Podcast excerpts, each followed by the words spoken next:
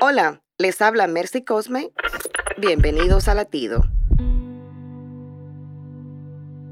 ¿De dónde venimos? Los ateos responden diciendo que somos el resultado imposible de la casualidad. Pero los que hemos aceptado a Jesucristo como Señor y Salvador podemos responder, venimos de Dios. Hemos sido creados por Él a su imagen y semejanza. Ahora, ¿a dónde vamos? Vamos a vivir la eternidad con nuestro Padre Celestial. Pero es importante que reconozcamos el propósito que Dios tiene para nosotros aquí en la tierra. Así como Jesús reconoció el propósito que el Padre tenía para Él. Si sabemos el propósito de nuestra vida, si sabemos de dónde venimos y a dónde vamos, entonces estamos preparados para ser instrumentos en las manos del Dios Todopoderoso.